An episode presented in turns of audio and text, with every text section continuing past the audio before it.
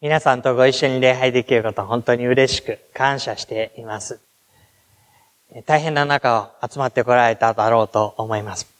一の礼拝の最後のところでは、警報のアラームが鳴りまして、みんな止め方がわからなくて大変なことになりましたけれども、あの、もしかしたらメッセージの最中になるかもしれませんけれども、ならなくすることは基本的にできないので、なったらなったなと思ってくださればいいかと思います。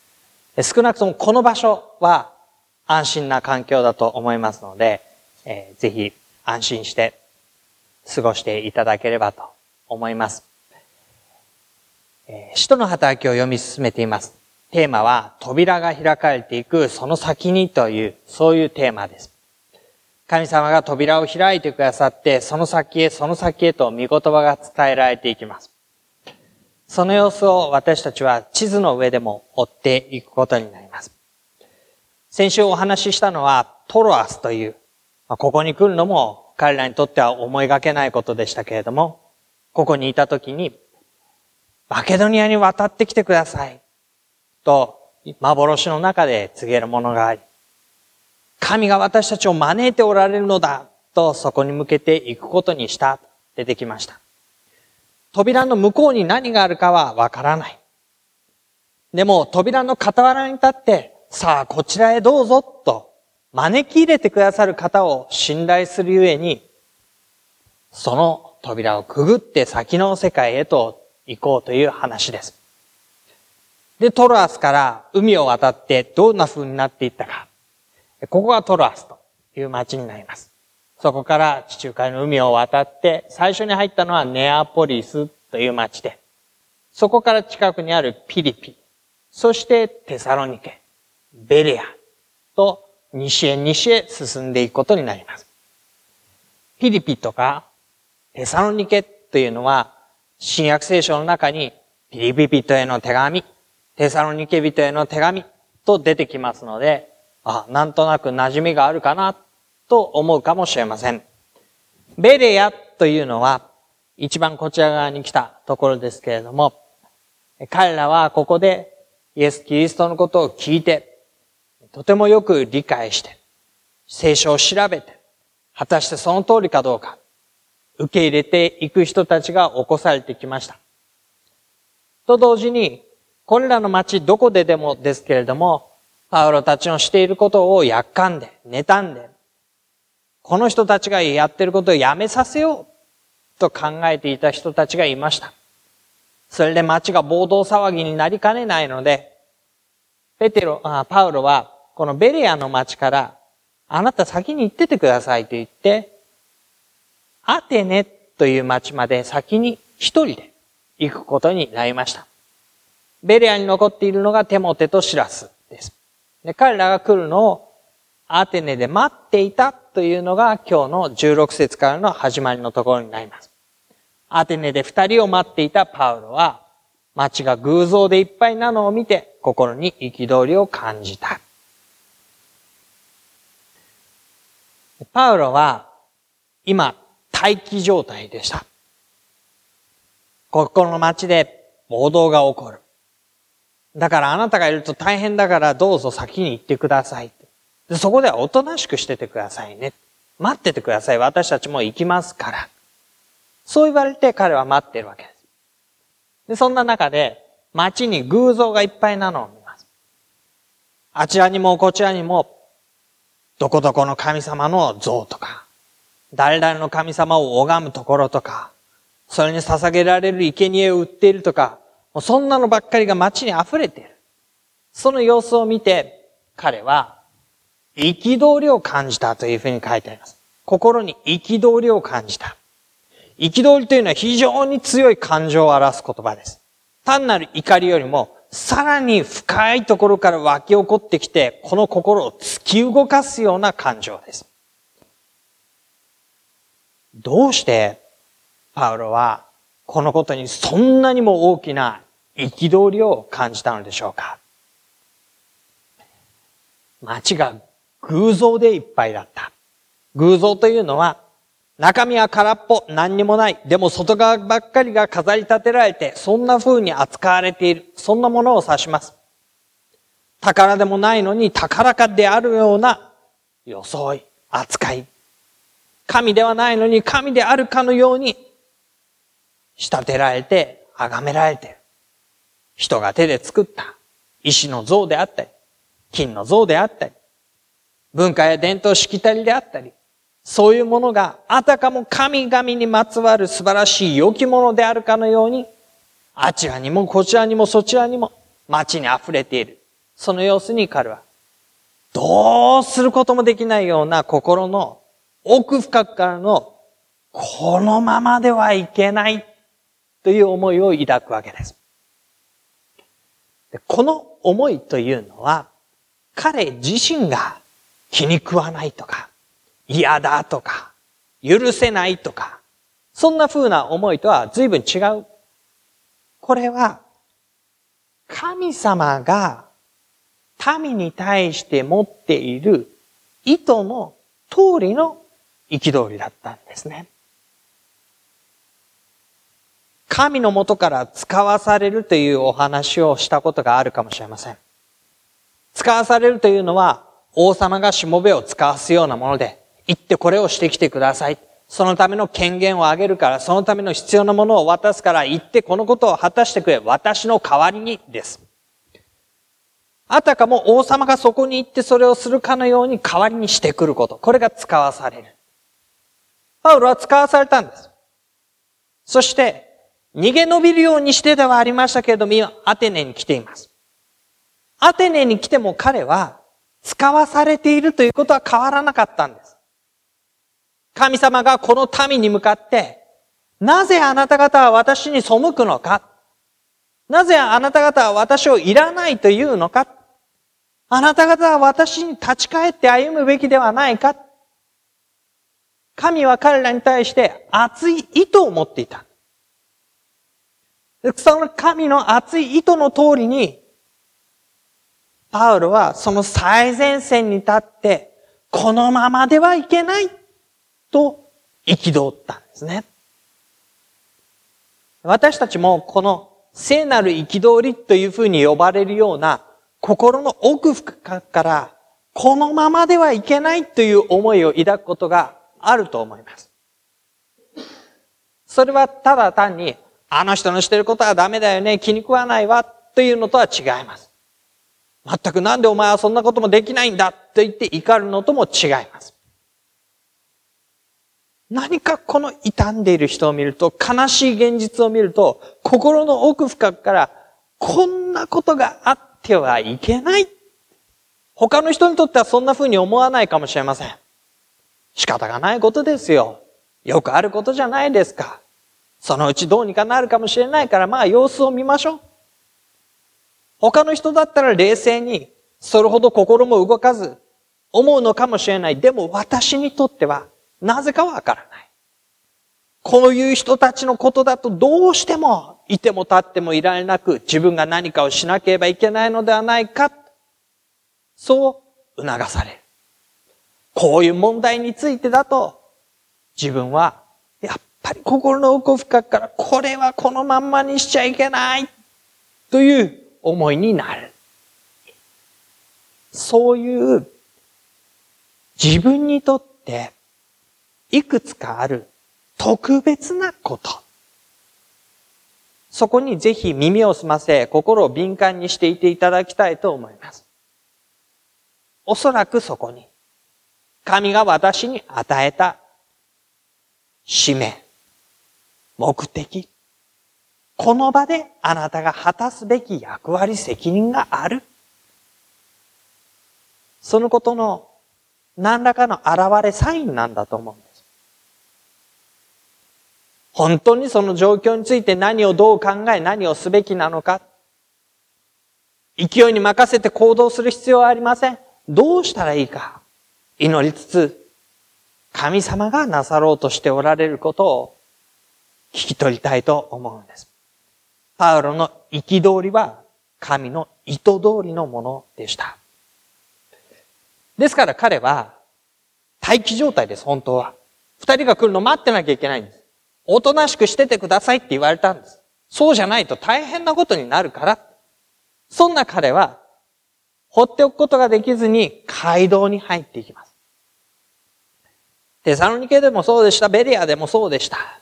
ユダヤ人たちが集まっている安息日の街道に入っていって、旧約聖書が紐解かれているときに、その旧約聖書が指し示す誠のメシアは、まさにナザレのイエスであって、あの十字架に疲れ、蘇られた救い主なのだ。そう語ってきたわけです。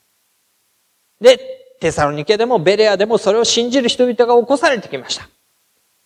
アテネでも彼はユダヤ人の街道に入っていって、そこに集っていたユダヤ人。またギリシャ人の中でもその信仰を共にしようとする神を敬う人たちと言葉を交わしてイエスがキリストであるということを伝えていくのでした。ベレアというところの人たちは、本当に熱心な人たちで、そういうふうに語りかけられると聖書を開いて、本当にこのことはそうなのだろうか、自分たちで調べて、そして信仰に入っていったというふうに書かれています。街道にいる人たちというのは、そういうふうに自分たちで調べるということの可能性のある人たちです。もともと誠の神を礼拝している人たちで、メシアが来るということの期待を持っている人たちです。そこまでは共通なので、そのお方こそはキリストだよ、メシア、イエスだよ、と言えばいいだけなので、この安息日のユダヤ人の街道というのは、パウロにとっては非常に宣教がしやすい環境でした。屋根の中で扉のこちら側で集まってきている人たちに対して、そのことを語っていく場所だったからです。ところが彼は、テサロニケでもベレアでも、外に出ると暴動が起きていった、そのことを経験しているにもかかわらず、ここでも外に出ていきます。扉の外側に足を運んでいくんです。広場に行きます。広場に行くと、普通の人々が普通に時を過ごしています。わざわざ神様を礼拝しに集まってきた人々ではありません。通り道で通っている人もいれば、市場に買い物に来た人もいれば、ここの社交場になっている広場のところで、お互いに社交している人もいれば、様々です。居合わせただけの人たちです。何かの目的で集まってきたのではありません。その人たちに向かって、彼はイエスこそがキリストであるということを論じていきます。毎日です。安息日の限られたこの範囲のこの人たちではなく、まさに偶像がいっぱいな世界に住んでいる、そのことを無意識に生きている、当の本人たちに対して、時を選ばず、人を選ばず、イエスこそがキリストであると伝えていくことになります。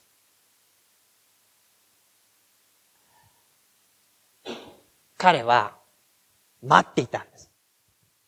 シラスとテモテが来るの。でも、待っているだけで何もしないということはできなかったんです。あまりにも心の内に、これではいけない。一日を惜しんで、私はこの人たちに語りたい、伝えたい、知ってもらいたい、立ち返ってもらいたい。だから彼は論じて、そのことをしていきます。屋根の下、扉のこちら側には、そういう意味で働きかけるべき、語りかけるべき人がいました。しかし、その人たちだけにとどまりません。扉の向こう側。守られた安全な屋根の及ばない広場。広く広がり、誰がどういるかもわからない。誰がどう聞くかの保証もない。そこに、彼は自分自身が語りかけるべき人たちを見出していたんですね。これが彼が神から使わされたということの意味でした。安全なところで分かり合える人たちに伝えるだけではない。その扉のこちら側に、これからを聞くべき広く広がった多くの人たちがいて、その人たちに彼は働きかけ、語りかけ、そしてイエスがキリストであることを伝えていったのです。そこにいた人たちは、エピクロス派とストア派の哲学者たちという人たちがいました。哲学者たちです。普段着のそこら辺の人とカジュアルに会話をしていたという以上の会話がここにはあります。学問的な交渉の話、横から見ていたら、なんか難しそうな話してるな、という話です。専門的な。生きるとはどういうことか。私たちの命はどこから来るのか。私たちの存在はどういうものなのか。そういうことを考える哲学者たちとの間で、万物の存在の理由はイエスにある、キリストにあるということをおそらく語っていたのでしょう。そのことを言っていると、彼らはこのおしゃべりは何を言うつもりなのか。彼は外国の神々を伝えているらしい。そんな反応が返ってきていました。聞いたことがない話だな、というわけです。なんか面白そうなこと言ってるじゃないか、というわけです。いや、今まで聞いたこともないし、新しいことそうだから、もう少し聞いてみたいよな。そんな話です。で、彼らは、このパウロを、アレオパウゴスというところに連れて行きます。アテネにあるアレオパゴスというのは、有力者たちが集まって街のいろんなことを決める、そういう場でした。議会のようなものです。経済のこと、政治のこと、人々の生活の取り決め、いろんなことを有力者たちが集まって決めるという、そのアレオパゴスです。そこに、パウロが呼ばれていきました。呼ばれたことの意味は何だったでしょう？彼らはこう言うんです。あなたの語っている新しい教えがどんなものであるか知らせていただけませんか？私たちにとっては珍しいことを聞かせてくださるので、それが一体どんなものなのか私たちは知りたいんだ。新しい。珍しい。それを聞かせてくれないかどういうことなのか。そのことの意味は、興味があるから信仰を持ちたいから聞かせてくれというものとは少し違いました。ここはアレオパゴスです。彼が呼ばれた意味は、チェックされるためです。この人が語る話は、私たちの生活を脅かすものでないかどうか。このことがローマに知れたときに、自分たちにとって不利に働くことではないかどうか。つまり自分たちの安全権を脅かさない分において彼が何をしてもいいという条件付きの範囲付きの話をしているわけです。彼らはもうと自分たちの扉を開いて自分たちの関わりのあること、生活に関することを心を開いてという状況ではない。そこのしっか扉はしっかり閉じて、自分たちの生活が変わらないことは守って、で、知的な興味の範囲で、外国の神々の話か、新しい教えか、耳新しいことか、ぜひ聞かせてもらえませんか？そういうふうに言っていたわけです。でここに、地理的な扉は数々開かれてきたのだけれども、パウロも扉を開いて広場に出てきて語ったのだけれども、当の聞く者たちの心の扉が閉じているという現象に直面するわけです。聞く者の心が閉じている。聞く者は自分の安全権を脅かされない範囲で聞こうとしている。私たちは宗教的なこと、救いのメッセージ、そういうことについて容易に心を開く者たちではないと思います。警戒もしていますしね、いろんなことありますから。でも、心を開くという機会が、まあ、3つぐらいおそらくあると思われます。一つのタイプは、自分自身が弱さを感じて、愚かさを感じて、救いを助けを必要としているという時です。ああ、私はなんと罪深いものなんだろうか。神に許してもらわなければこのままで生きていくことはできない。神をどうぞ私を許してください。こんな小さな罪深い愚かな人を傷つけ、自己中心に振る舞い、こんな私を許してください。それが一つの自分の心を開いて神のもとに行くというタイプでしょう。もう一つは、他の信仰者たちの素晴らしさに出会った時です。私には持っていない素晴らしい良いものをあの人は持っている。あの人みたいな立派な素晴らしい歩みをすることができたらいいのにその秘訣は何だろうか。世界の偉人と呼ばれる人たちを見てかもしれません。身近な友達の私とは違うという歩みを見た時かもしれません。ああいう風になりたい。その秘密は何だろうか知りたい。そう言って自分の心を開いて興味を持って教えを聞くという方があるでしょう。さらにはもう一つ。これは、別に自分の罪深さとか、人の立派さとか、あんまりそういうことは関係ないのだけれども、神のなさっていることというのを認識したときに、その前に圧倒されるようにして、私はこの方に会って生きる以外にないのだ。知っていくことです。神のなさったことに圧倒されて捉えられていく。パウロはそうだったと思いますね。彼はダマスコに向かっていく途中で、天のまばゆい光に打たれて、その場にうずくまります。サウロ、サウロ、声を聞きます。あなたはどなたですか？サウロ答えます。お前が迫害しているイエスだ。この神の栄光を目の当たりにし、私が迫害しているイエスだ。その時彼は全面的に全てを幸福ですよね。白旗を上げて、このお方にあって歩むということに自分の身を捧げていきます。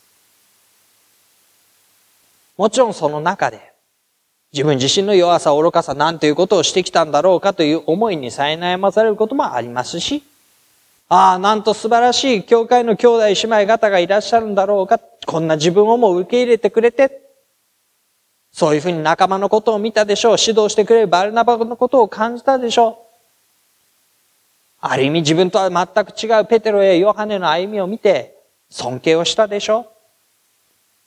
でも彼の直接的な改心は神の恵みに圧倒されたことだったんですね。で彼は、このアレオパゴスに来て、さて、この人たちに何をどう語ったらいいのだろうか？聞かせてくださいと言われていますので、話をするんですけど、じゃあどうしようか？と考えたときに、彼は、この自分が経験した神に圧倒されるということを彼らにも経験してほしいと思って語り始めます。皆さんが宗教に熱心なお方であることを私はあちらこちらで見かけてよく知っています。先日街を歩いていたらこの知られない神にと書いてある祭壇がありました。そんなあなた方が知らないでいる神にまで祭壇をさ築き、生贄を捧げている本当に素晴らしいことだと思います。ぜひ今日はその知られないで拝まれているという神について私が知っていることを伝えさせてください。そのお方は天と地を作られた生ける誠の神です。そのお方は人が手で作ったようなものに宿ったり、崇められたりするような小さなお方ではありません。天と地のすべてを作り、その中に収まらないほど偉大な大きな神です。ところがその神が、私たちのことをこよなく愛して、なんと、ご自分の一人子である救い主を私たちのために使わせてくださいました。そのお方は、私たちの中を歩み、神の教えを解き、愛の宮沢を行い、そしてなんと、あの忌まわしい十字架の死にまでご自分を従えていったのです。父よ彼らをお許しください。その救い主はそこで命を閉じていきました。しかし父なる神は、この十字架にまで従い通された救い主を蘇らせ、天に上げ、今も栄光の座につかせておられる。私たちは、この生ける誠の神と、そのお方が使わしたイエス・キリストという救い主を見上げて、受け入れて、歩むように招かれているのではありませんか？それが彼が伝えたことだったんです。神が圧倒的な人々に対する思いと、一方的な恵みと、すべてを完全に成し遂げるキリストの救いをもって、望んでおられる。直面しておられる。語りかけている。招かれている。あなた方それを知ってください。という語りかけだったんですね。それに対して、人々はどう反応していったか。32節のところまで読み進めますと、死者の復活のことを聞いたある人たちは、嘲笑って、あるいは他の人たちは、このことについてはまたいつか聞くことにしよう。またいつかっていつですか？明日来るんですか？明後日来るんですか？本当に求めて聞こうとしてるんですか？いいえ。このことについてはまたいつか聞くことにしよう。自分の範囲から外に追い出して、自分たちの生活が元通りに普通に何もなかったかのように進んでいく歩みに戻っていったんです。でもこの議会の中には、ある人たちは言われたことに心を動かされ、そう、まさに圧倒されたんです。神のなさってことに。そして信仰を持っていた人たちがいました。何が違うんでしょう？神は語りかける神です。誰にも同じように語りかける神です。私たちの耳に語りかけて、言葉を届けて、振り向いてもらいたいというのが神です。そしてそれに耳を傾けるものもあれば、耳を傾けないものもある。耳に語りかける神に対して耳を傾ける民であれば、信仰の歩みが彼らを迎えていくことになります。でもある人たちは扉が閉じていたんです。閉ざしていたんです。もしかしたらちょっと開いていて少しのものが心の内に残っていたかもしれません。でもこれはゴミだ。まとめて扉の外に捨てたんです。ほんの小さなもの。でももしそれが宝石のような価値のあるものだと知っていたら、決してまとめて捨てたりはしなかったでしょう。神の語りかけ、導き、そのことを聞く、触れる。心の中に何かが残るときに、ほんの小さなものであってもそれを大切にしたいと思うんです。親という思いであったり、踏むという促しであったり、えという新鮮な驚きであったり、心の中に何かあるその小さな思いをぜひ大切にしたい。これはゴミだから。おいっと外に投げつ、扉を閉じて、何にもなかったかのように、しないでほしいんです。神は、私たちに語りかける。その心に何かを、小さなものを残してくださる。私たちはそれを大切に育てていく。耳を傾けながらその大切なことが本当に大切なものとして自分の人生の中に実っていくように育てていくことになります。地理的な扉は次々に開かれていきました。パウロも扉を開けて語りかけていきました。神はすべての扉を開いて語りかけていきます。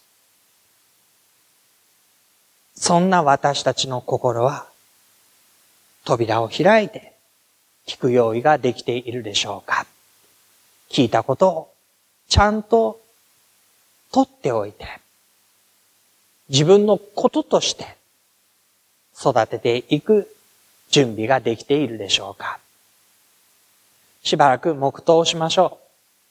その祈りの中で神様が語りかけてくださることが、私の人生の中で本当に大切な、神が意図された通りの良いものとして、育て上げられていくように、神に求めて祈ろうではありませんか。